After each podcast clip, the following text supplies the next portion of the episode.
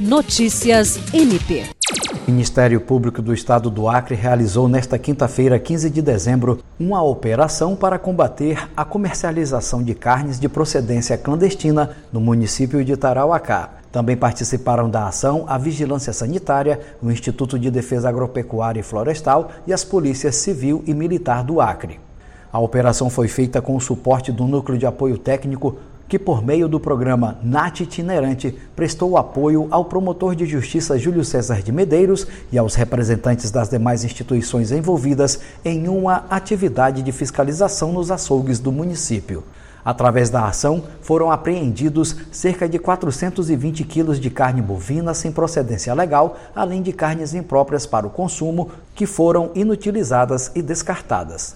Conforme o promotor de justiça titular da Promotoria Civil de Tarauacá, Júlio César de Medeiros, a operação foi deflagrada após o recebimento de denúncias alegando que alguns açougues estariam comercializando carnes de procedência ilegal. Jean Oliveira, para a Agência de Notícias do Ministério Público do Estado do Acre.